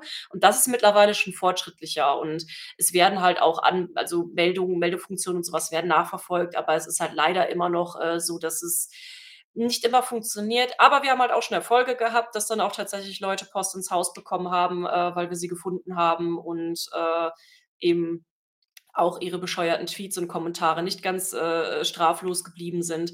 Aber ja, das ist halt auch also, auch ich muss immer an Cybermobbing denken, also, grade auch für junge Leute, ne? Wenn ich ich meine, ich war auch nicht ich war nicht das beliebteste Kind in der Schule und ich bin so froh, dass ich schon in einer dass ich noch so grade eben in einer Zeit groß geworden bin, äh, wo Cybermobbing noch nicht so 'n ganz großes, äh, äh, Thema war, sondern eher Telefonstreiche und so was noch. Aber meine Güte, meine Schulzeit wäre eine noch größere Hölle gewesen, als sie sowieso schon war, äh, wenn diese ganzen Möglichkeiten wie Deepfake und, äh, Filter über Einlegen und so was zur Verfügung gestanden hätten. Und, äh, da denke ich dann halt auch immer so an die nächste Generation und da brauchen wir einfach andere Schutzmechanismen. Wird ja auch grad im Chat geschrieben eben, äh, wir brauchen Fach Medienpädagogik oder überhaupt so was. Es wird immer wieder gesagt, ne, äh, Menschen, Kinder, aber ehrlich gesagt auch Erwachsene. Also, die Ja. meisten Verbreiter von Fake News, äh, zumindest glaube ich in den USA war's, sind über Sechzigjährige. Es sind nicht Kinder, sondern es sind halt erwachsene Leute, die aus verschiedenen Motivationen auch, äh, bestimmte Dinge einfach auch gerne verbreiten oder auch gerne glauben wollen. Ähm, aber ja, die Gesellschaft muss sich mehr damit auseinandersetzen, was ist auch der Wert zum Beispiel von Redaktionen? Es Mhm. gab lange Zeit ja die Haltung und ich weiß, viele Redaktionen werden teilweise auch zu Recht kritisiert, äh, aber vielleicht ist es auch wieder 'ne Chance, Journalismus auch wieder ein wenig, äh, zu verbessern und auch, ähm, ja, äh, besseren Stellenwert in der Gesellschaft zu geben, weil viele sagen ja, im Social Media kriege ich die Wahrheit, das Reale, weil da Leute mit ihrem Handy rumlaufen und die echten Ereignisse filmen. Und ich glaube, das wird sich ist auch 'ne Prognose, es wird sich umkehren. Äh, Ja. ganz viel dort zu sehen sein, was jetzt schon nicht stimmt und jetzt noch glaubhafter verkauft werden kann, dass es, ähm, doch stimmen würde, aber in Wirklichkeit trotzdem Fake ist. Und das das, glaube ich, müssen halt wirklich die Gesellschaften lernen, wie gehen sie mit digitaler Information um? Wie gehen sie mit Quellen um, ähm, und solche Mhm. Sachen. Und da kommen wir jetzt zu dem technisch beeindruckendsten, äh, Entwicklung eigentlich aus den letzten 10 Tagen und gleichzeitig der beängstigsten, äh, Entwicklung. Und das hat den niedlichen Namen Alpaka. Ach so, Alpaka mein ja, gut. So. Stimmt, das war ja, das war Äh, interessant. und das das fasst das 'n bisschen zusammen, sowohl die Problematik als auch die Faszination, äh, als auch eben Chancen und Risiken. Was ist Alpaka? Also, zum einen ist Alpaka kommt von der sehr renommierten, äh, Stanford University, äh, in den USA. So, also es ist 'n Forschungsprojekt, ähm, und Forschungsprojekte brauchen witzige Namen. Ähm, wie ich ja vorhin schon sagte, Google hat auch immer witzige Namen. Und das ist, ich glaube, ein Tag nach GPT-4 veröffentlicht worden. Und das ist, äh, in den Mainstream äh, äh, Berichterstattung eher untergegangen. Also viele haben schon 'n bisschen drüber geredet, aber weil eben grad auch so viel News gleichzeitig kam, äh, hat es nicht die Aufmerksamkeit gekriegt, die es verdient. Ähm, und zwar eben aus 2 Gründen. Zum einen, was ist hier passiert? Ähm, dieses Team von Forscherinnen und Forschern haben das, ähm, vor 2 Wochen, 3 Wochen veröffentlichte Modell von Meta genommen, die das sogenannte LLaMA, Wahrscheinlich auch deswegen genannt. Alpaka. Ich Genau, ich ja. ich mache den ich mache den Brückenschlag erst jetzt in Ja. meinem Kopf. Oh mein Gott. Ja, genau. Ich fühle mich Äh, grad dumm. die Okay. haben halt dieses Open-Source-Modell von Meta genommen und haben das dann gefine-tuned. Fine-Tuning ist immer, das Grundmodell so anzupassen, dass es die Ergebnisse liefert, die ich eigentlich von ihm haben will. Äh, und was haben sie genommen? Sie haben einfach OpenAI's GPT-3 genommen und haben für 600 Fragen-Antwort-Paare erstellt, womit sie dann das Open-Source-Modell, was kleiner ist und weniger leistungsfähig ist, auf das Niveau zu bringen wie ChatGPT. So, hier unten ist das 'n bisschen grafisch, äh, erklärt. Also, sie haben eben hier, ähm, äh, Tasks geschrieben. Damit haben sie dann das, äh, Meta-Modell, ähm, trainiert und am Ende kam Alpaka raus. So. Das ist technisch beeindruckend. Das 1. Mal, dass es so was, äh, in der Form auch in der Zeit, äh, mit diesem Konstrukt mit nämlich ich nehme eine andere AI, um Inhalte zu generieren, um wiederum ein anderes AI-Modell zu verbessern. Das ist das eine, technisch. Aber das ganz Besondere ist, dieses Modell hier, Alpaka 7b, läuft auf jedem handelsüblichen Rechner. Also, auf 'nem MacBook, äh, auf 'nem PC. Auch das gab es nicht nicht jedenfalls nicht mit dieser Qualität. Also, es gibt kein GPT-3, was auf einem lokalen Rechner läuft. Hatten wir ja schon mal gesagt, das muss in 'ner Cloud laufen, das braucht viele, ähm, Grafik äh, und so weiter und so fort. Und Leute lassen das jetzt auf ihrem Laptop laufen mit der Qualität von ChatGPT, aber ohne die Restriktionen von ChatGPT, ohne dass es irgendjemand sieht oder kontrolliert, weil sie's lokal haben. Ähm, und das ist halt genau das das ist jetzt draußen. Also, diese Methodik ist draußen, die kann man nicht zurücknehmen. Das Forschungspaper kann nicht, äh, wieder zurückgenommen werden. Die Erklärungen dazu hier auf GitHub, wie das Ganze gebaut wurde, wie der Ablauf war, das ist alles öffentlich. Mhm. Das ist keine äh, keine irgendwie geheim ach so, ich habe nicht gewe doch, ja, genau. Ja, solche Sache. Plus auch das Lambda-Mod also, hier das Llama-Modell von Meta ist Open Source Public. So, also, teilweise war's nur eingeschränkt Open Source, dann wurde es geleakt, aber jetzt ist alles davon im Netz. Und noch mal, das ist so leistungsfähig wie ChatGPT 3.5. Ähm kann auf jedem Rechner laufen lassen, äh, ohne Kontrolle und ohne Fine-Tuning von irgendwelchen externen Stellen. Und so eindrucksvoll das ist, so problematisch ist das jetzt. Das heißt, jeder hat seinen Taschenwesten Supercomputer dabei und kann damit und das ja jetzt das war 'n kleines Experiment, weil die hatten nur 2 Wochen Zeit, das zu machen. Jetzt stellt euch vor, was Leute machen, wenn sie jetzt 1 Jahr Zeit haben, mit diesen Systematiken weiterzubauen. Und wenn das eben nicht in irgendeiner Form gelenkt oder auch, ja, reguliert oder auch, äh, kontrolliert wird, dann kriegen wir Probleme. Und wenn die Leute Vielleicht, um Entschuldigung, das um das Ganze mal 'n bisschen greifbarer zu machen. Es gab ja mal dieses Experiment mit, ähm ich glaube, es war auch auf jeden Fall GPT, OpenAI, ich weiß nicht, an welchem Zustand, aber da hat man ja mal dann drum gebeten, Biowaffen sich auszudenken. Und, äh, dann hat das Ding also, das geht jetzt n n nicht mehr, ähm, aber das ist so 'n Experiment, das ist relativ bekannt und dann hat sich das, äh es war auf jeden Fall GPT, meine ich, äh, hat sich dann 300 Biowaffen innerhalb von 'n paar Sekunden ausgedacht. Ähm Das war eins der Test Cases von diesem, Genau. äh, Code Red Team, was halt gucken sollte, äh, im Vorfeld. Genau, das ist in der Dokumentation drin, also, das hat OpenAI selbst offengelegt. Und es konnte genau Ja. ch äh, chemische Verbindungen, äh, quasi beschreiben oder auch teilweise sogar neu erfinden, äh, die dann nachgebaut hätten können. Und das wurde eben dann im Vorfeld, äh, gefiltert und jetzt erst mal reglementiert. Und das sind genau, das sind Sachen, die kann man jetzt mit den gängigen Modellen, die, äh, greifbar sind kann man das nicht machen. Also, wenn ihr jetzt fragen würdet bei Bing oder ChatGPT oder so: „Bastel mir mal lustig Biowaffen“, ähm, der wird sagen: „Nö, machen wir nicht.“ Ähm, aber für jemanden, der halt so 'n Supercomputer jetzt privat auf seinem PC laufen lassen hat, klar, sure, why not? Hier, hast 500 Biowaffen. So, ähm, und das ist eben genau, was ich vorhin meinte, deswegen ähm, Kopf in Sand stecken wird alles nur schlimmer machen. Äh, was wichtig wäre, das wäre meine nächste also, es ist nicht 'ne Prognose, sondern es wäre 'ne Hoffnung. Das, ähm, hatte ich auch auf Twitter, äh, gepostet gehabt, nämlich ich hoffe, dass jedes Land, zumindest jedes westliche demokratische Land, äh, noch 2023 anfängt, eigene AI-Institutionen zu gründen und Initiativen zu starten. 2 Tage nachdem ich das gepostet hatte, hat, äh, äh, Großbritannien angekündigt, ich glaube sogar, was, 650.000.000 oder 800.000.000, äh, Euro, äh, glaube ich, waren's, in genau das zu stecken. Also, sie wollen ein eigenes KI-Modell entwickeln, äh, sie wollen ein eigenes Forschungsteam dazu aufbauen und sie wollen eigene Datensätze erstellen, um korrektes Training zu ermöglichen. Und das ist zum Beispiel eben das, was Deutschland unbedingt braucht. Wir brauchen dringend, ähm, öffentlich kontrollierte Institutionen, die sagen: „Was nehmen wir als Datenbasis für KI-Modelle?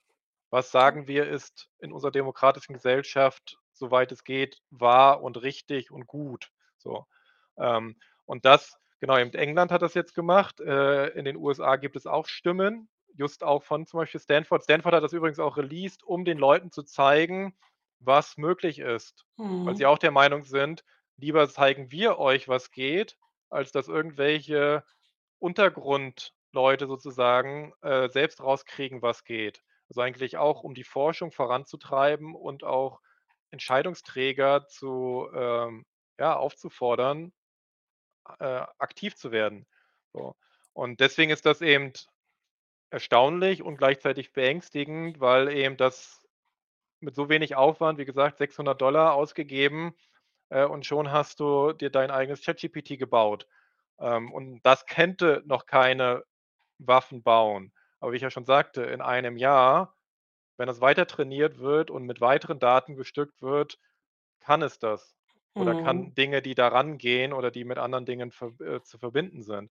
Und deswegen, wie gesagt, brauchen wir diese öffentliche Diskussion, äh, und auch öffentliche Institutionen und Ausgaben. Also, zum Beispiel tatsächlich auch dafür gebe ich gerne auch mein GEZ aus. Ich bin der Meinung, öffentlich-rechtlichen Institutionen, also ARD, ZDF, 3. Programme, sollten selbst auch sich hinsetzen und sagen: „Okay, wir geben im Jahr 100.000.000 € aus, um, ähm, unsere Informationen zu, ähm, Datenzwecken quasi verfügbar zu machen, äh, damit, ja, äh, auch mehr Leute, also, grad auch Universitäten, die ja zum Beispiel nicht die äh, die großen, äh, ähm, Ausgaben tätigen können wie irgendwelche Privatfirmen, dort auch in die Lage versetzt werden, eigene KI-Anwendungen zu entwickeln.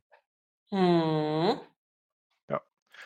Aber ja, das genau, das ist halt so 'n bisschen Prognose und auch Befürchtung, dass die öffentliche, Diskussion zu sehr immer guckt auf so was wie jetzt ChatGPT und nicht, was die Technik dahinter sich entwickelt und welche Auswirkungen das haben könnte. Ähm, und das war ja auch wieder eben das weißt du, hatte ich hatten wir auch darüber geredet, bei dem Landstalk, wo dann eben auch Ja. der eine Politiker, der eingeladen ist und der auch irgendwie bei der Telekom für irgend 'nen Forschungs ähm, äh, wie heißt das gleich, also, Forschungsgremium irgendwie tätig ist, also, äh, Herr de Maizière war das, äh, und dann auf die Frage von Lanz, ob er denn wüsste, was ein neuro neuronales Netz ist und wie denn ChatGPT funktioniert, einfach sagt: „Ne, weiß er nicht, hat er keine Ahnung von.“ Aber vorher noch sagte: „Leute, wir müssen das alles nicht so überbewerten.“ So. Ja, das Problem, ähm, was du natürlich aktuell auch hast, ist, dass wir jetzt vor Kurzem noch diesen Hype hatten mit den Buzzwords Metaverse, mit den, äh, Kryptogeschichten. Und da sind halt dann einfach jetzt viele so: „Ach ja, das ist jetzt der nächste Trend, der dann morgen auch wieder vorbei ist.“ Aber alleine, dass es halt jetzt so 'n Paper auch vom ähm, vom Deutschen Ethikrat gibt mit, äh, Empfehlungen für KI. Alleine das zeigt halt schon, dass es nicht so schnell wieder weggeht oder eben auch die Entwicklungen, die jetzt aktuell da sind. Also, man muss wirklich einfach nur beobachten ähm, was für Bewegungen aktuell da sind und wie schnell die gehen und welche Beträge halt vor allem dahinter Ja. sind. Und das ist ich ich sitze wirklich jeden Tag da und bei jeder News gucke ich immer nur und denke so: „Du guckst grad einfach nur einem Wettrennen zu.“ Und, äh, das ist, ja, das, was mich grade die letzten Tage auch sehr stark beschäftigt hat, ähm, wo alles so Knall auf Fall noch mal hintereinander kam.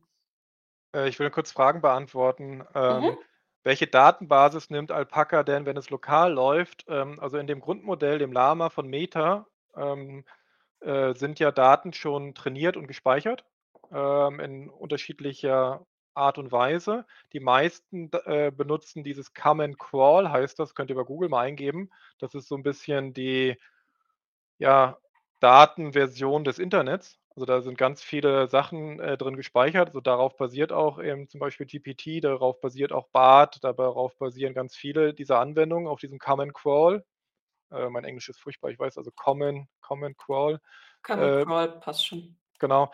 Ähm, darauf basiert es. Ähm, aber, und das ist eben das Besondere an Llama und auch an, äh, dem Alpaca ist, ist es gar nicht so wichtig, worauf das trainiert wird, weil es versteht die Dinge und soll kann dann selbst trainiert werden. Das hat ja genau Stanford gezeigt, dass sie mit 52.000, äh, neuen Datensätzen, äh, dieses sehr kleine Modell also, klein heißt immer, es hat nur 6.000.000.000 Parameter. Ähm, zum Vergleich, ChatGPT hat 175.000.000.000, ähm, konnte es so leistungsfähig gemacht werden wie das Große, weil es speziell, äh, mit den richtigen Daten oder auch hochqualitativen Daten gefüttert wurde. Und das heißt, man könnte sich eben seine eigene lokale AI mit seinen eigenen Daten füttern. Also, mit guten Daten, weiß ich, irgendwie Fachbüchern oder eigenen, äh, Sachen, die man selbst geschrieben hat oder, äh, was auch immer irgendwie. Aber man kann es eben auch füttern mit vielleicht Bauplänen für Dinge, die man ne, oder mit Theorien über Propaganda, mit Theorien über, äh, Manipulation von Wahlen, mit, äh, wie 4chan, ja, wie genau, wie man die wie man Regierungen stürzt, wie man die öffentliche Meinung manipuliert und so weiter und so fort. Mhm. Diese Informationen gibt es ja da draußen, die müssen dann nur aufbereitet werden und dann mit diesem System trainiert werden. Und dann kann dieses System das nachbauen oder auch vielleicht sogar in manchen Bereichen verbessern.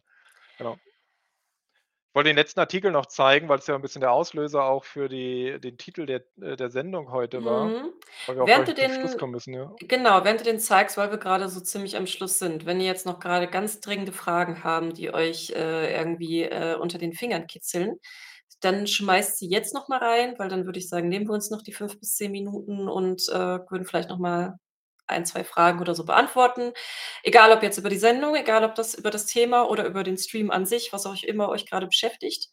Ähm, und genau, Ja. währenddessen kannst du erklären und ihr könnt noch mal überlegen, Ja. ob ihr vielleicht noch irgendwas habt, das ihr So fragen möchtet. erklären gibt's gar nicht. Also, äh, das ist hier, äh, von der amerikanischen, äh, Seite, äh, Vox. Äh, kennt der eine vielleicht oder andere oder so, ähm, haben ganz gute Artikel, beschäftigen sich auch mit KI schon länger, also auch schon vor dem Hype von, ähm, GPT, haben zum Beispiel nämlich 'n Artikel gebracht 2020, also vor jetzt, äh, 3 Jahren oder 2 1/2 Jahren, wo sie sagen äh, oder die Frage stellen: „Warum diskutiert keiner die Gefahren von AI-Entwicklung?“ Also, das, äh, gab schon Leute, die das vor 2 Jahren gesehen hatten, dass dort irgendwie nicht so richtig die Diskussionen drüber stattfinden, jenseits von diesem: „Ist alles Hype, können wir ignorieren“ oder: „Oh Gott, oh Gott, die Welt geht unter“, sondern sinnvolle, gute Diskussionen.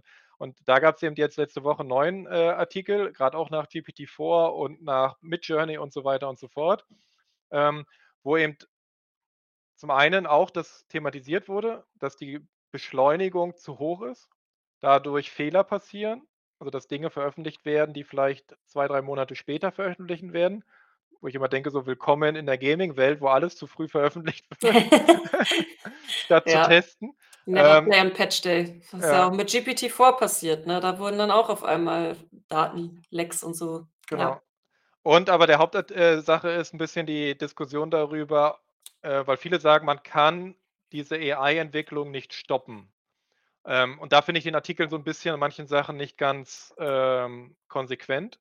Ähm, aber die Argumentation durchaus, äh, äh, ist, äh, berechtigt. Also, es gibt Beispiele und die werden in diesem Artikel eben erwähnt, wo es tatsächlich gelungen ist, bestimmte Forschungs Forschungsrichtungen oder auch Forschungsfelder einzufrieren, zu verlangsamen oder auch, ähm, ganz zu verhindern. Also, ein Beispiel wird genannt, die Entwicklung der Atombombe. Ähm, also, die, ähm, Forscher, die das, äh, ja, e entdeckt haben, dass man, äh, Atomkerne, ähm, spalten kann, haben dann erkannt, welche Gefahr dahinter steckt und haben dann ihre Kollegen und teilweise auch andere aufgefordert, darüber nicht mehr zu publizieren. Ähm, und erst dann, äh, als die Gefahr bestand, dass eben Nazi-Deutschland selbst Atomwaffen entwickelt, gab es ja dann diesen berühmten Brief, äh, unter anderem mit Einstein an den US-Präsidenten und ich glaube auch an den britischen Premier, dass unbedingt die westlichen, äh, Alliierten müssen ein, äh, eigenes Atomwaffenprogramm aufsetzen und so weiter. Aber bis dahin wurde tatsächlich über viele Jahre diese eigentlich Entdeckung unter dem Man äh, Deckmantel geholt äh, gehalten. Es gibt andere Sachen eben im Bereich, äh, ähm, wurde vor 10 Jahren öfter diskutiert, aber, ähm, ne, kennt kennt man vielleicht noch hier Klonen, also das Klonschaf Dolly, hat vielleicht der eine oder andere noch im Kopf. Mhm. Da gab Ja. es eben auch solche Moratorien. Also, da wurde gesagt: „Okay, wir wollen das nicht komplett verbieten, aber das geht jetzt nur noch unter ganz starker Beobachtung, Einschränkung, mit ganz vielen Prüfverfahren, Freigaben und Kontrollen“ und so weiter und so fort. Und darum geht der Artikel 'n bisschen. Warum ich den Artikel an manchen Stellen nicht ganz konsequent finde, ist, weil es auch 'n bisschen mit diesem, äh, Doomsday-Szenario spielt, nämlich dieses ne, jeder kennt Terminator, glaube ich, also die meisten, äh, wenn nicht als Film, zumindest als Idee, nämlich dass an Tag X die KI die Welt übernimmt, die Menschen ausrottet und dann war's das. So. Und, ähm, das ist halt 'nen Szenario, was immer wieder diskutiert wird. Die es gibt da so 'ne Seite auch, die dann immer, äh, jedes Jahr Umfragen macht unter allen führenden, äh, Forschern. Äh, aktuell ist die Prognose bei, äh, 5 %, dass, äh, in den nächsten, glaube 50 oder 100 Jahren, äh, die KI eine KI entstehen könnte, die die Menschheit ausrotten könnte. Ähm, also relativ niedrig. Ähm, und die es gibt die Prognose eben, dass es noch 30 oder mehr Jahre dauert, dass es diese sogenannte Superhuman Intelligence gibt, also eine KI, die wirklich dem Menschen nicht nur überlegen ist, sondern alles besser kann als der Mensch. So. Und das passt dann nicht ganz zusammen, wenn wir jetzt sagen: „Okay, alles geht so schnell und wir müssen alles verlangsamen“ und wenn's nur um 2 Jahre ist und gleichzeitig aber gesagt wird: „Na ja, aber es wird wahrscheinlich noch 20, 30 Jahre dauern, bis wir wirklich an diesen gefährlichen Punkt kommen könnten.“ Ähm, das ist halt so 'n bisschen, äh, wo der Artikel nicht so ganz konsequent bleibt. Ich würde ihm aber eben zustimmen, dass man darüber reden muss, in welchen Bereichen wird welche Forschung wie kontrolliert. Das ist ja auch das Thema, was jetzt bei GPT-4 war. Wir hatten's ganz am Anfang gesagt, nämlich OpenAI veröffentlicht nicht mehr, wie ihre Systeme funktionieren. Sie sagen das, sie machen das aus Schutz ähm, also, dass nicht jeder das nachbauen könnte. Gleichzeitig machen sie's aber auch aus Schutz für sich, nämlich dass nicht Konkurrenz entsteht. Aber wer soll sie kontrollieren, wenn wir nicht wissen, was sie da machen? So. Mhm. Und das ist 'n Problem. Und ich glaube, da müssen dann wirklich Regierungen jetzt tätig werden, lieber gestern als morgen und sagen: „Ist okay, ihr müsst das nicht öffentlich machen, aber es gibt hier Forschungseinrichtungen, die dürfen das sehen, die müssen das sehen. Und wenn ihr das denen nicht zeigt, dürft ihr eure Produkte nicht verkaufen.“ Das wäre zum Beispiel mein Vorschlag. Also, dass es dort Gremien gibt, also Expertenkommissionen gibt's ja auch in vielen anderen Bereiche, die dann auch aus verschiedenen Bereichen sind und dann Fragen stellen können, reviewen, äh, können und so weiter und so fort. Das Du, will d natürlich OpenAI verhindern, weil sie halt dadurch langsamer werden. Und sie wollen ihren Vorsprung halten, weil momentan sind sie die unangefochtene Nummer 1 und wenn jetzt Leute anfangen würden, Fragen zu stellen, würden sie langsamer werden und das würde bedeuten, andere können da aufholen. Und ja. Ist halt auch genau das Gleiche für Microsoft. Die konzentrieren sich halt auch einfach grade auf sehr auf Geschwindigkeit und, äh, es ist halt immer so, äh, ChatGPT war als 1. da und deswegen kennt halt jetzt auch jeder ChatGPT und, äh, weil grade die Frage auch kam mit: „Haben wir die Büchse der Pandora geöffnet?“ Die ist schon sehr lange offen. Also, die ist wirklich schon seit sehr vielen Jahren offen. Ähm, nur dank ChatGPT ist sie überhaupt erst und ich würde halt auch sagen, so Midjourney, die beiden waren eigentlich die äh, die die's halt so in 'n Mittelpunkt der Gesellschaft gerückt haben, dass man so langsam angefangen hat zu verstehen: „Oh, da passieren ja Sachen.“ Ähm Die Genau. genau, diese Büchse der Pandora wurde tatsächlich wahrscheinlich vor 75 bis 80 Jahren geöffnet, Ja, nämlich mit ja. dem Erfinden von Computern. Also, als wir angefangen haben äh, Maschinen zu bauen, die anfangen zu rechnen und damit zu denken 'n Stück weit, also denken sehr weit gefasst, also Probleme zu lösen, die wir die wir bisher nur gelöst haben. Äh, weil das ist das, was wir jetzt sehen.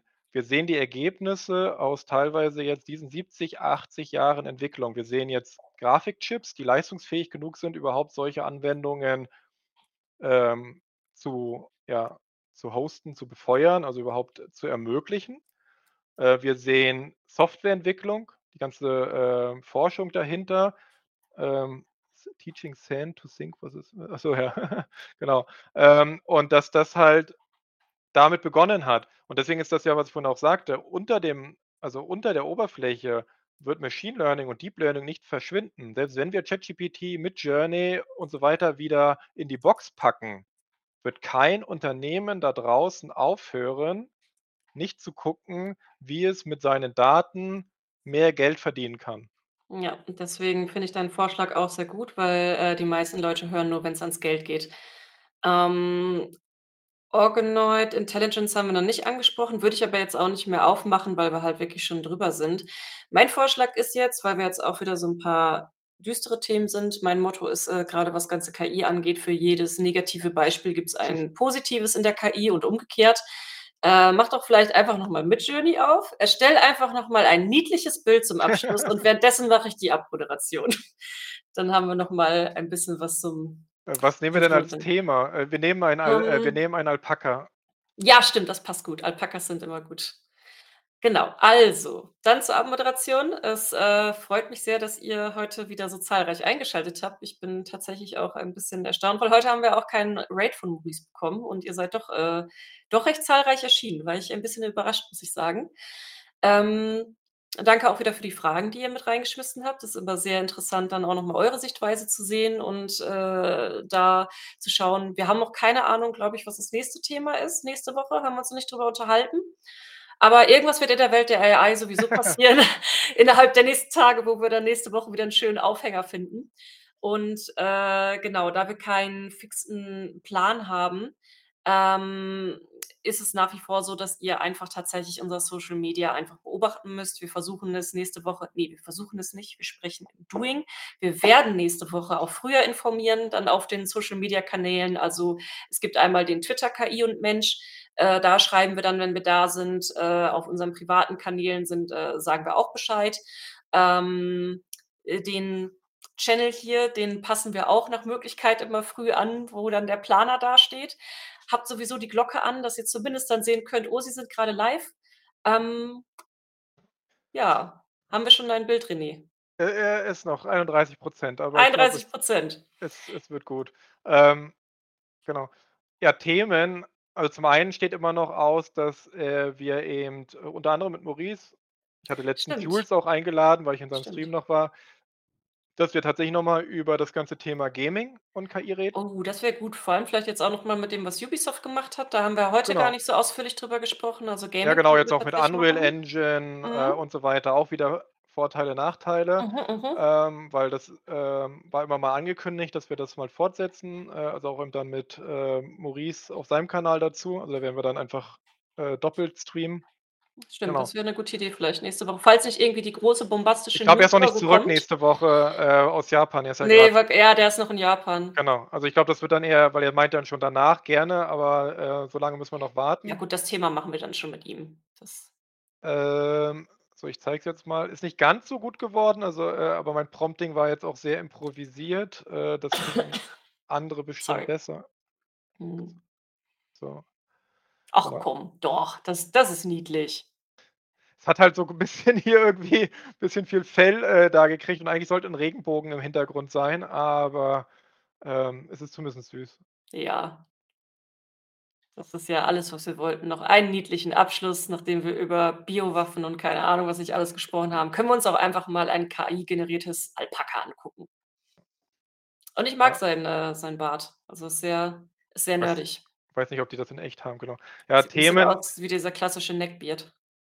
Ich würde ja gerne mal tatsächlich 'n reines React machen. Ähm, also, äh, tatsächlich sich einfach, äh, zum Beispiel Artikel nehmen, Mhm. äh, oder auch Videos oder Talkshows nehmen und die mal 'n bisschen durchgehen. Was werden dort für Sachen gesprochen. Zum Beispiel grad eben die diesen Artikel, den ich vorhin meinte, also diese Kolumne war das von, äh, Noam Chomsky, äh, Mhm. ganz, äh, berühmter, äh, Philosoph und Linguist und so weiter und so fort, kennen halt vielleicht viele. Und von, äh, Bill Gates gab's ja jetzt auch noch mal 'n äh, 'n Genau, Bill Gates hat 'n Artikel. Artikel ge äh, geschrieben, „The Age of AI“. Ja. Ähm, dann der CEO, ähm, von Nvidia hat ja jetzt ausgerufen eben, dass wir jetzt den iPhone-Moment der AI erlebt haben und solche Sachen. Also, da gibt es halt genau viele Zitate, Aussagen, ähm, auch teilweise eben so Talkshows. Also, das war nur mal so 'ne Idee, wo du jetzt eben nicht da warst, wo ich so dachte: „Ah, es kribbelt mir so, ich würde gerne mal das Punkt für Punkt durchgehen. Was steckt da drin?“ Ja, Ähm das können wir gerne mal machen. Können wir mal suchen, was wir so finden, falls wir also, vielleicht finden wir da ja auch irgendwas, wenn irgendwie wieder 'ne neue News da ist. Da gibt's ja in der Regel auch immer dann Talkshows und keine Ahnung was nicht alles. Können wir sehr gerne mal so 'ne Reaction zu machen.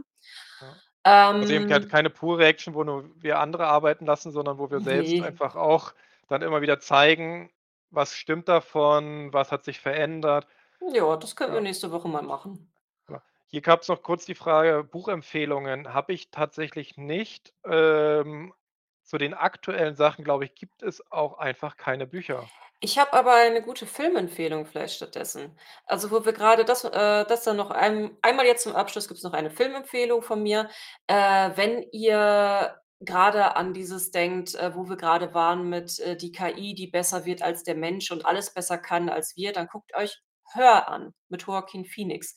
Ist 'n verdammt guter Film, der wirklich sehr gut veranschaulicht, wo dieses, äh, Ding auch mit wie kann KI wie 'n Assistent sein, ähm, funktioniert. Äh, was passiert, wenn die KI sich ständig weiterentwickelt und uns irgendwann und irgendwann über uns ist. Und es ist 'n verdammt guter Film, ist für mich wirklich von allem her, vom Pacing her 'n perfekter Film, äh, und ist gleichzeitig auch einer meiner absoluten Lieblings-Liebesfilme. Äh, ist aber sehr melancholisch, ist kein Happy-Liebesfilm, aber das brauchen Liebesfilme für mich immer, damit sie gut sind. Äh, und, äh, genau, also „Her“ kann ich euch ganz doll empfehlen. Guckt euch das an, der ist ganz toll, um KI wirklich zu verstehen. Ähm, wenn's da um die Frage geht, wo kann man Informationen herkriegen? Also, alles, was Machine Learning und Natural Language Processing angeht, äh, findet ihr auch ganz viele Sachen auf YouTube, auch gute Sachen, auch von Universitäten, ich glaube auch von Stanford selbst, also, äh, weil äh, Universitäten dann teilweise solche, äh, Vorträge auch mal online stellen. Ähm es gibt auch bezahlte Kurse über die üblichen Online äh, also, zum Beispiel Udemy oder wie sie alle heißen, äh, einfach mal nach googeln. Ähm, die können geben halt auch Kurse in diesem ganzen Bereich. Ähm, das ist aber eben die Grundlagen, also, wie funktionieren neuronale Netze? Was, ähm, äh, heißt das überhaupt Machine Learning? Was ist der Unterschied, äh, zu den Sachen und so weiter? Was ist 'n Transformer-Modell? Was ist 'n GAN? Was ist, äh, Diffusion Diffusion-Modell und so weiter und so fort. Ähm, genau. Ich habe wirklich den Tipp und ich weiß, Twitter hat zu Recht, äh, sehr viel, äh, negative, äh, Reputation, aber Twitter ist aktuell meiner Ansicht nach die beste Plattform zum Austausch über KI. Ja. Ähm, weil tatsächlich ganz viele KI äh, also, Leute, die im KI-Bereich arbeiten, auf Twitter sind und publizieren. Also, ganz viele Forscherinnen und Forscher sind aktiv auf Twitter. Ähm, und auch natürlich die ganzen Firmen zeigen dort ihre Sachen, aber da gibt's 'ne sehr aktive Community. Mhm. Ähm, wer 'nen gewissen Einblick haben will, wo man anfängt, geht einfach auf Twitter, entweder auf Lea oder auf mein Profil und klickt einfach auf äh, es gibt den Tab, das wissen viele nicht, auf man kann immer sehen, was Leute liken. haben, ja. So, also, ihr könnt einfach auf unsere Profile gehen und gucken, grade bei mir, äh, findet ihr fast nur KI-Sachen, die ich like.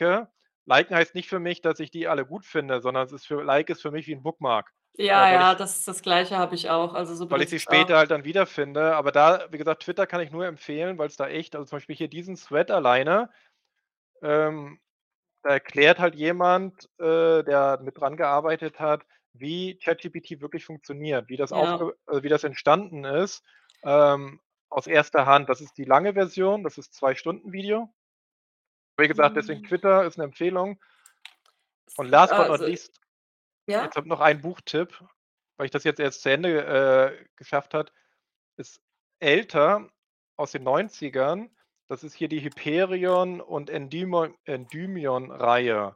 Kennt der eine oder andere vielleicht so als Science-Fiction-Klassiker, also, wird oft im gleichen Atemzug wie Foundation und Dune genannt. Aber, ähm da steckt ganz tiefer KI Themenkern dahinter. Ich will nicht so viel spoilern, weil darum geht es ja 'n bisschen rauszukriegen, was da eigentlich los ist. Und da wird ganz viel und das eben aus den 90er Jahren schon Dinge diskutiert, mit denen wir tatsächlich auch in den nächsten Jahren, Jahrzehnten dann konfrontiert werden. Also, von daher, Hyperion gibt's auch als, äh, Audible Book, ähm, und der 2. Teil ist eben Endymion. Gerne mal lesen, anhören, angucken. Ich habe es, glaube ich ne, Endymion habe ich, glaube ich, falsch geschrieben, natürlich. Ähm, aber ihr findet das schon, wenn ihr das eingebt. Ähm, genau, guter Tipp, äh, wer mal ein Mhm. Science-Fiction-Setup, äh, um KIs, mit KIs lesen möchte. Also, Renés, äh, Twitter ist tatsächlich in Anführungsstrichen auch 'n bisschen cleaner, was, äh, KI angeht. Wenn ihr euch gleichzeitig auch für Gaming und vor allem Diablo IV interessiert, dann werden jetzt die Tage auch 'n paar Tweets wahrscheinlich von mir auftauchen, Ja. denn ich werde das ganze Wochenende in Diablo IV versinken.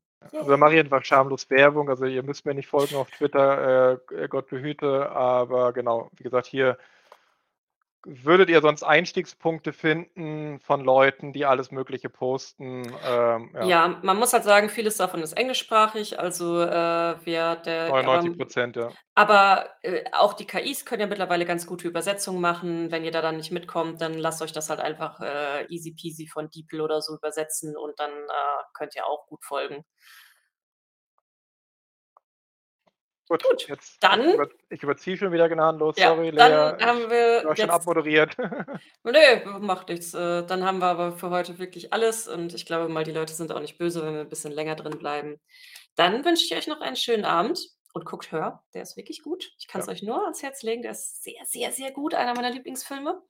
Und, äh, wir sehen uns dann nächste Woche und wir werden dann noch wild auf unserem Social Media posten, was wir genau machen und wann wir genau machen. Ja, Und damit genau. sind wir dann für heute raus.